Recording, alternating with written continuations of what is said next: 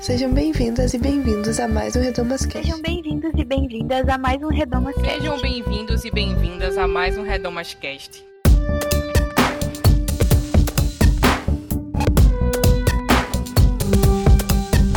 Sejam bem-vindos a mais um Redomas Cast.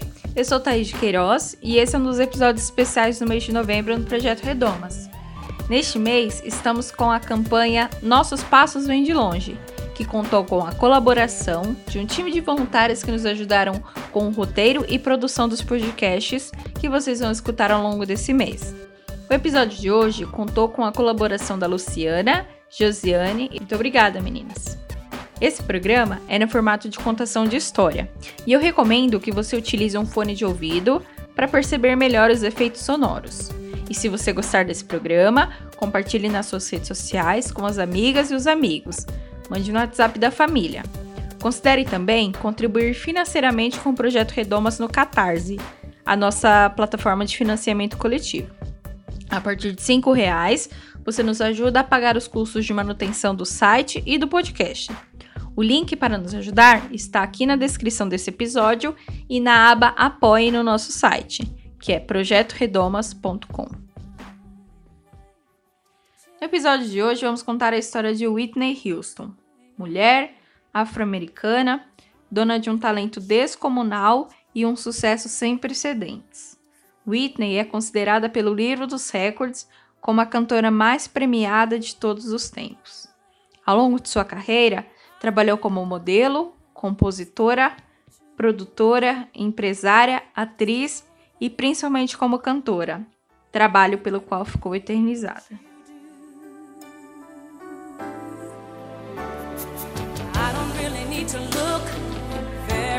Much further.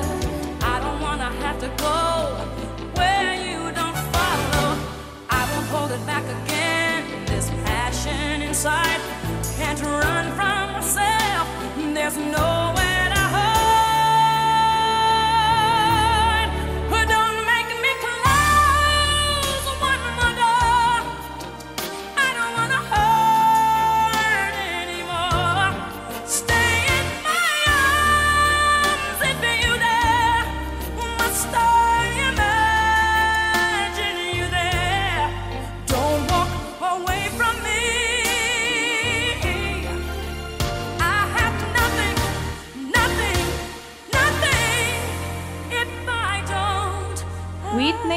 Elizabeth Houston, nascida em 9 de agosto de 1963, cresceu em um lar cristão na cidade de Newark, Nova Jersey.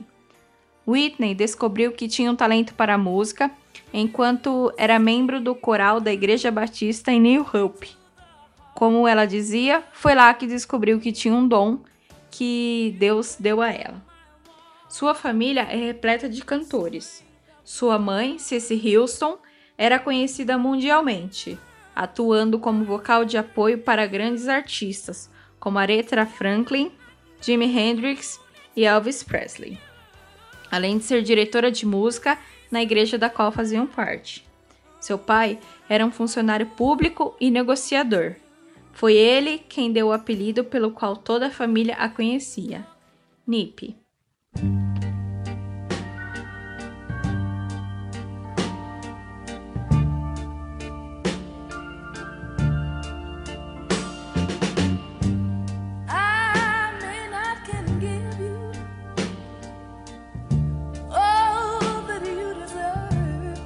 Minha mãe nos criou na igreja. Você tinha que ir à igreja, gostando ou não. Mas na minha infância eu amava. Eu amava cantar, eu amava o coral. Eu sabia que Deus, seja lá quem ele fosse, gostava de cantar. Ele amava as pessoas cantando, ele amava ser louvado.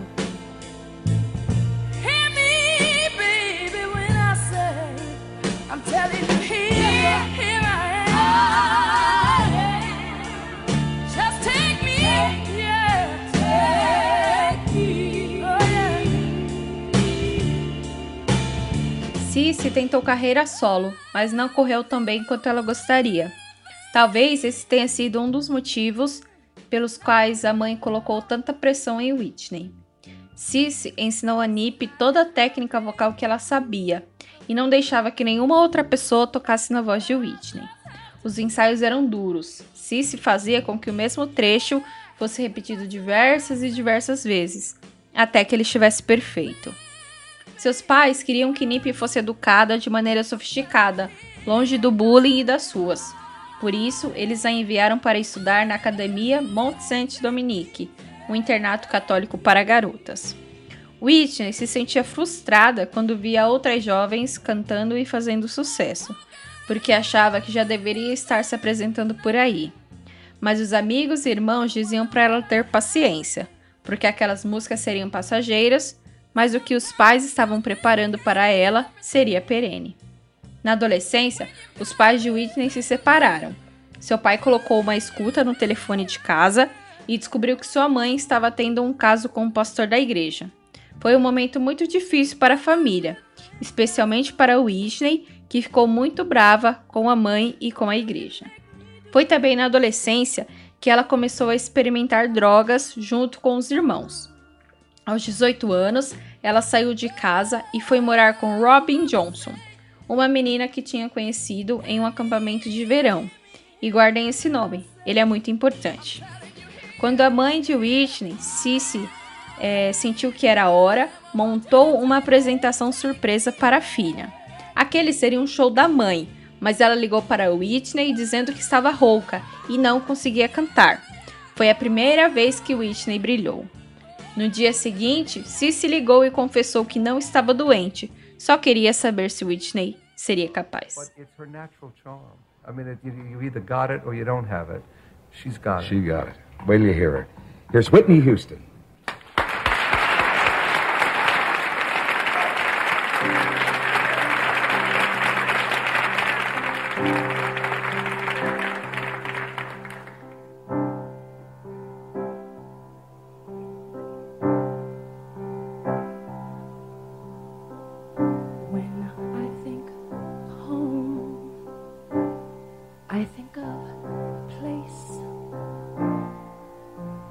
where there's love overflowing.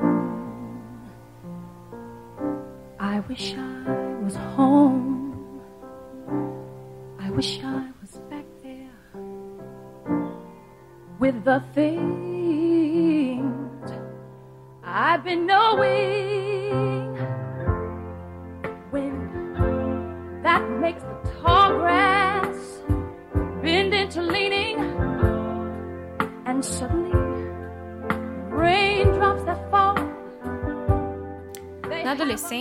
Whitney já atuava como modelo e foi capa da revista Seventeen, sendo uma das primeiras afro-americanas a ser capa de revista.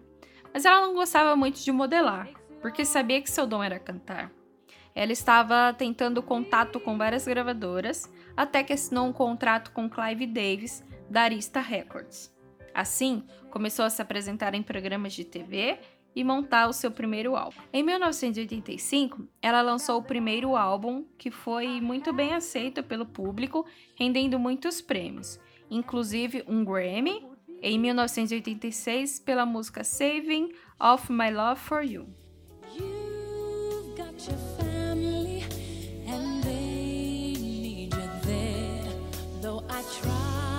to resist other.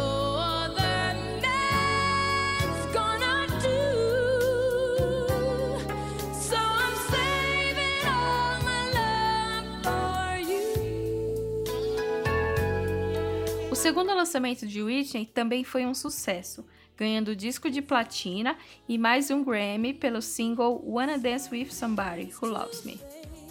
Sua carreira obteve uma ascensão meteórica, com sete músicas no topo das paradas, mais sucessos consecutivos que Elvis Presley, álbum de estreia mais bem sucedido e seis vezes disco de platina.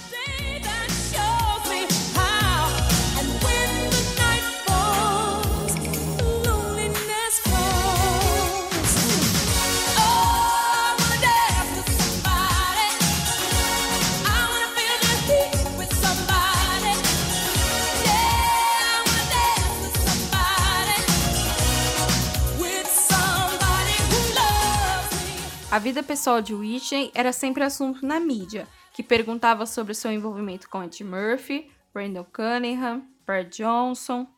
No grande ciclo de viagens e tours, o uso de drogas começou a aumentar. Era em Robin Johnson, a namorada da adolescência, que Whitney tinha o seu lugar seguro. O relacionamento com Robin era um mundo à parte de quem ela precisava ser para a família, para o público e para a mídia.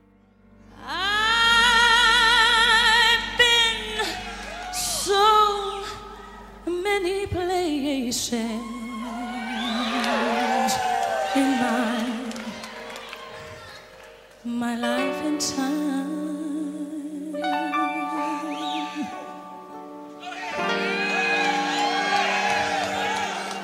I've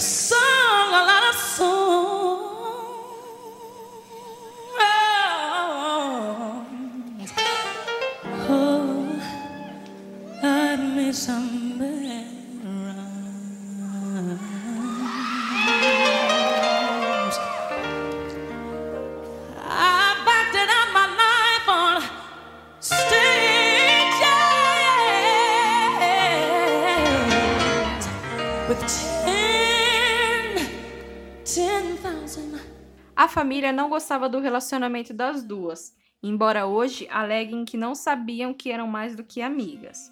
Mas eles viam Robin como uma aproveitadora, uma ameaça. Naquela época, o pai, John, era o empresário de Whitney e ela empregava toda a família nos negócios da carreira. Mas muitas vezes só Robin conseguia convencer Whitney a sair da cama. E para a família Hilson, qualquer pessoa que mexesse com as estruturas do controle deles sobre Nip representava perigo. Um dia, Whitney foi até a casa de Robin e disse que o relacionamento físico entre elas tinha que parar, pois poderia ser usado contra elas. Elas continuaram amigas e Robin desempenhou um importante papel na carreira, sendo sua assistente por mais de 20 anos. Robin conta em seu livro A Song for You, Minha História com Whitney Houston, que naquele dia Whitney deu a ela uma Bíblia e na capa elas escreveram um testemunho do amor que nutriam uma pela outra.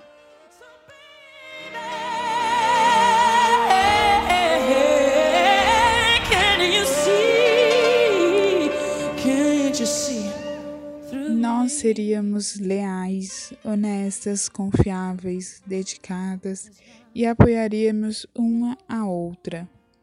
Escrevemos amor incondicional e assinamos nossos nomes. Whitney me contou que a mãe dela disse que não era natural duas mulheres serem tão próximas, mas nós éramos realmente próximas.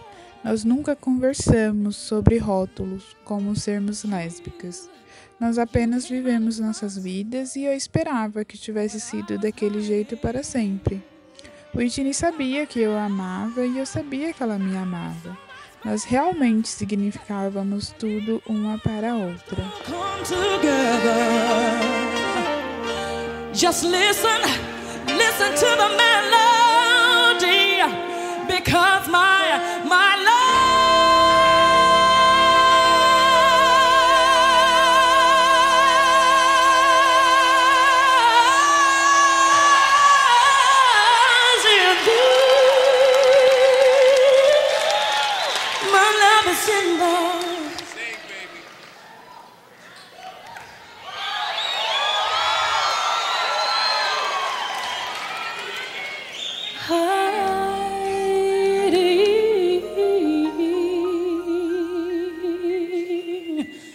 1991, Whitney realizou uma de suas performances mais emblemáticas ao interpretar o hino nacional dos Estados Unidos no Super Bowl.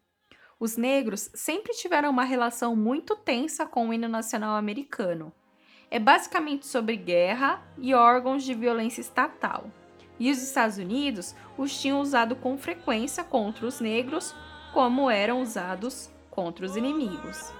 Ela teve o impacto radical de destacar o tema da liberdade, e para os negros esse é o conceito mais importante pelo qual se vive nesse país.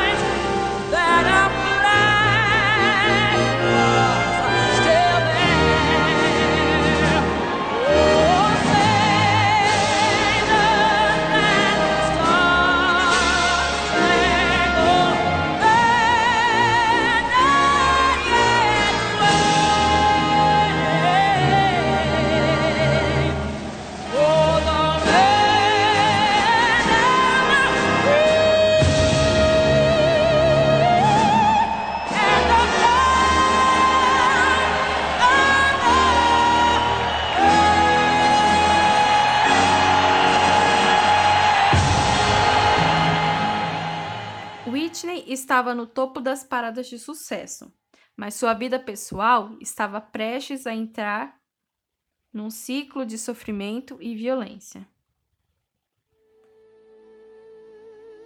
Eu sabia que eu era um tesouro na época que eu era uma adolescente cantando para Deus. Lá eu tinha certeza. Quando me tornei Whitney Houston e todas aquelas coisas aconteceram, minha vida se tornou de todo mundo. Minha privacidade, meus negócios, com quem eu tô, com quem eu vou me casar, tudo era público. E eu ficava tipo, isso não é justo. Eu só queria ser normal.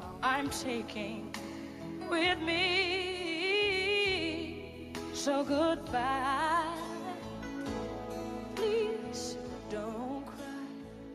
Em 1992, ela se casa com Bobby Brown, também cantor. Com ele, ela teve uma filha, Bob Christina. Foi nessa época que ela atingiu o auge de sua carreira, estrelando o famoso filme O Guarda-Costas, tendo Kevin Costner como seu par romântico. O filme tinha na trilha sonora a música I Will Always Love You, que na voz de Whitney ganhou o coração do mundo inteiro.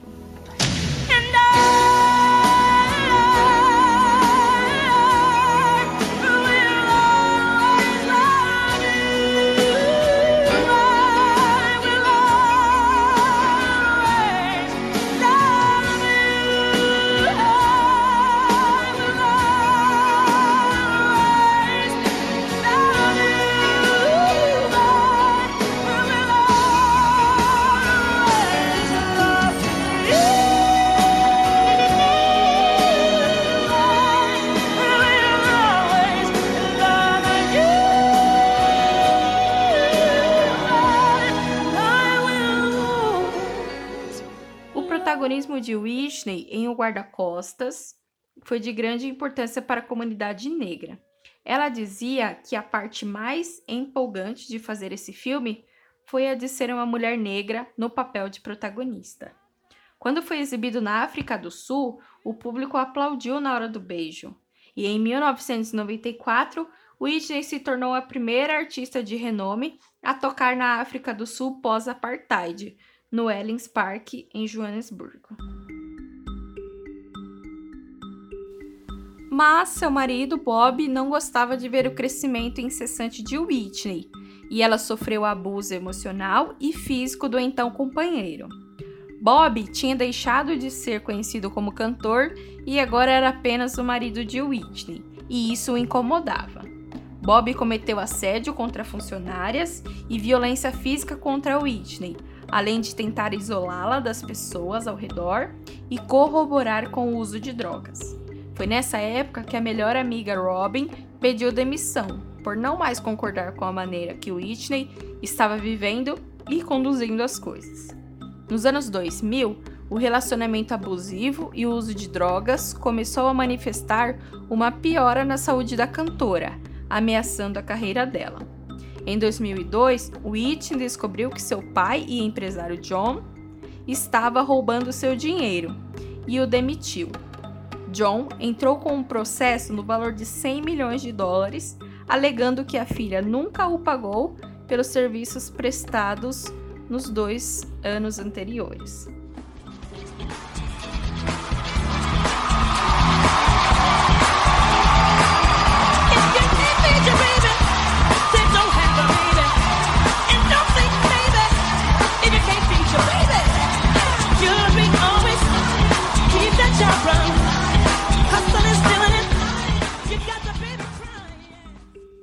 Em uma apresentação no tributo a Michael Jackson, Whitney apareceu muito magra e isso gerou burburinhos no público e na imprensa.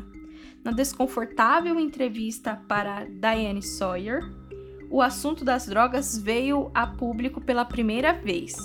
Diane debochou de sua aparência magra e seus ossos aparecendo e perguntou o que a deixava daquele jeito: se era álcool, maconha, cocaína Whitney respondeu que às vezes. Diane então perguntou se ela estava envolvida com o crack. Vamos deixar uma coisa muito clara aqui: o crack é uma droga barata. Vamos ser claros sobre o assunto. Eu tenho dinheiro demais para fumar crack. Eu não fumo nem nunca fumei. crack é o fundo do poço.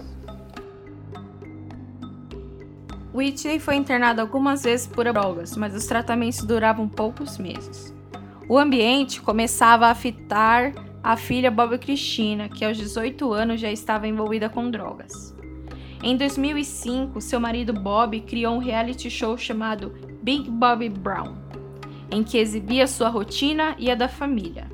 A vida de Whitney ficou ainda mais exposta, mostrando todos os conflitos que estava vivendo.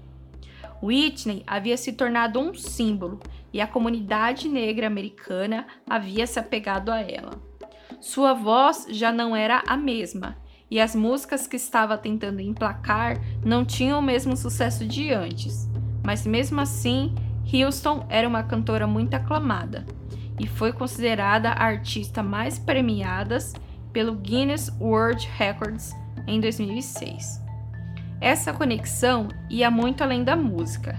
Em uma reunião de oração da Igreja Batista Abissínia, em Nova York, reuniram-se duas mil pessoas, lotando a igreja no meio da semana para orar por Whitney. Whitney e seu irmão Gary confessaram ter sofrido abuso sexual na infância por parte de uma tia. Para Gary, esse era um dos motivos pelo qual eles não conseguiam ficar longe das drogas.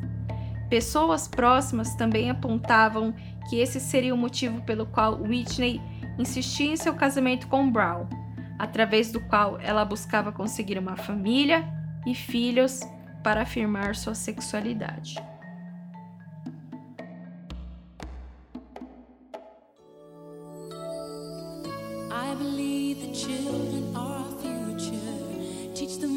Them let them lead the way. Show them all the beauty they possess inside. Give them a sense of pride to make it easier. Let the children's laughter. Ao longo dos anos, a vida pessoal piorou muito ao ponto de que sua mãe Cici teve de intervir para que a cantora se tratasse e terminasse o casamento.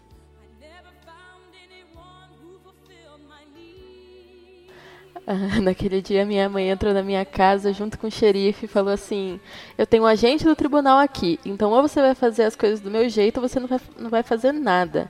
Se você não vier comigo, você vai ter que se curvar na TV e anunciar sua aposentadoria. Você tem que deixar isso de lado, porque isso não vale a pena, minha filha. Aí ela virou pro Bob e disse que se ele se aproximasse, o xerife ia derrubar ele. Aí ele ficou assustado e ela me falou: Vamos embora. Eu não, não quero te perder pro mundo, eu não quero te perder pro diabo. Eu quero minha filha de volta, eu quero você de volta, eu quero ver o brilho nos seus olhos novamente, eu quero ver a criança que eu criei e você não foi criada assim.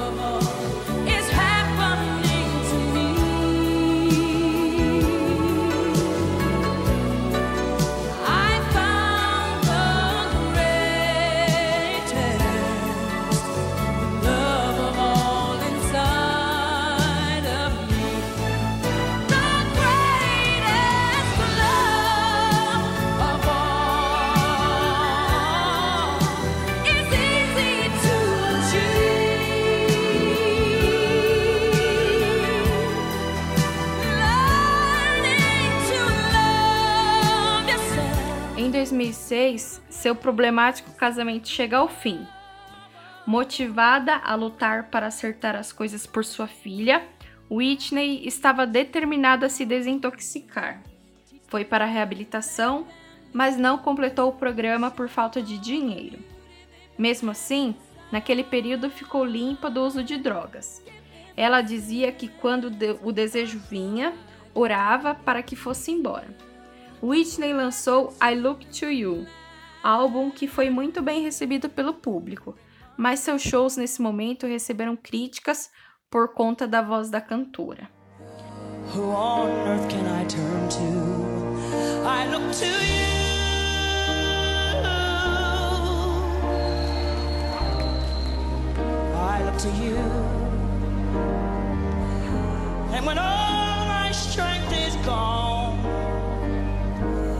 And you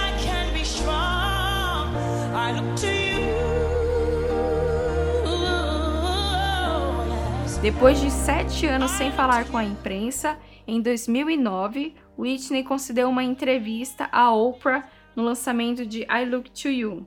Na ocasião, Oprah perguntou quem Whitney amava. O Senhor. Eu amo Senhor. Eu sou muito constrangida e muito agradecida por sua graça, por sua bondade, por nunca desistir de mim. Eu não estava me lembrando do dom que Deus me deu. Eu deixei tudo isso de lado. E a minha filha estava precisando da minha alegria novamente. Aquela paz que excede todo entendimento. Eu precisava daquilo. Aquilo que eu sentia aos três anos de idade na igreja. Aquilo que a minha mãe me deu.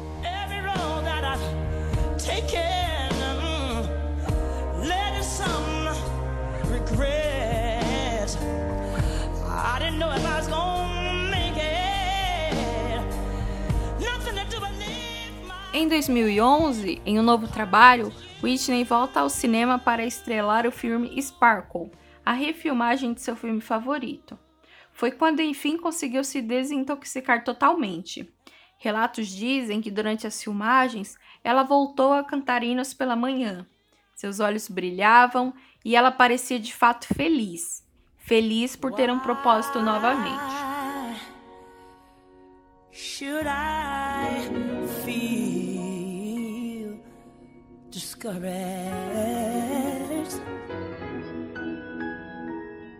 And uh, why should the shadows, shadows come? Lord, why? Why? Why should my heart,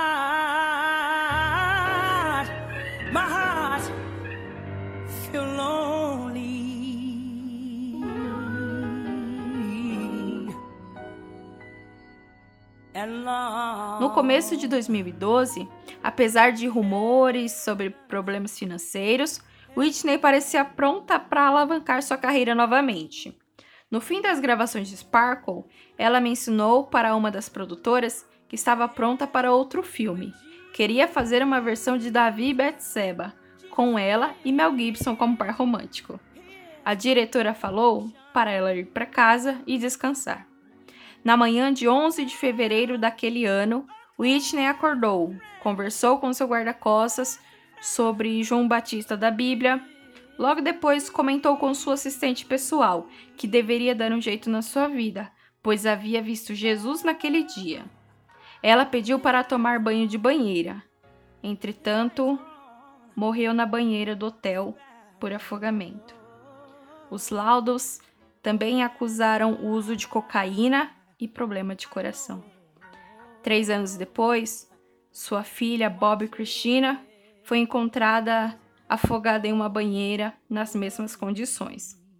Depois de seis meses em coma, Bob também faleceu aos 22 anos. Whitney deixou um legado de uma das mais belas vozes que já existiu. Um coração e milhões de fãs que ainda sentem a sua falta.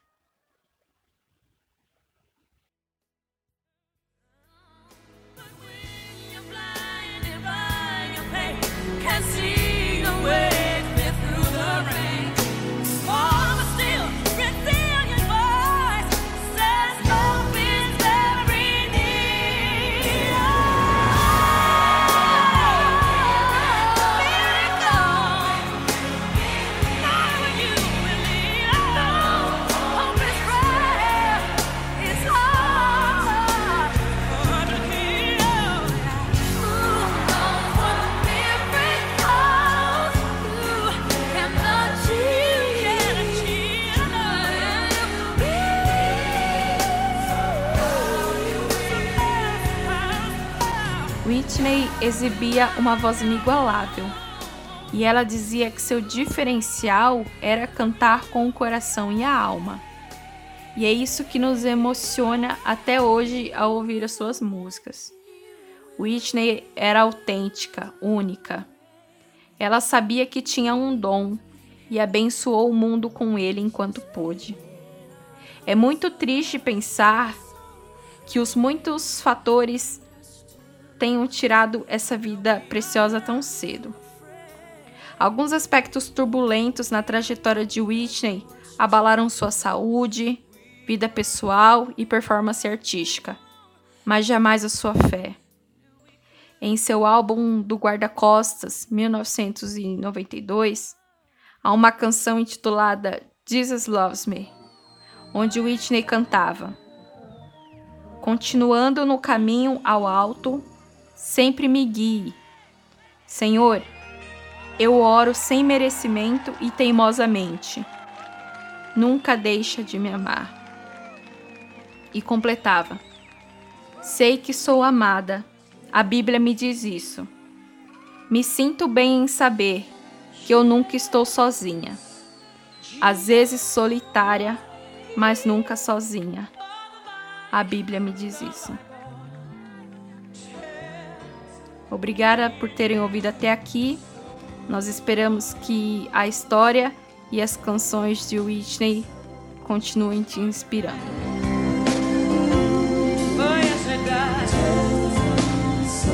Listen to me. Jesus loves me.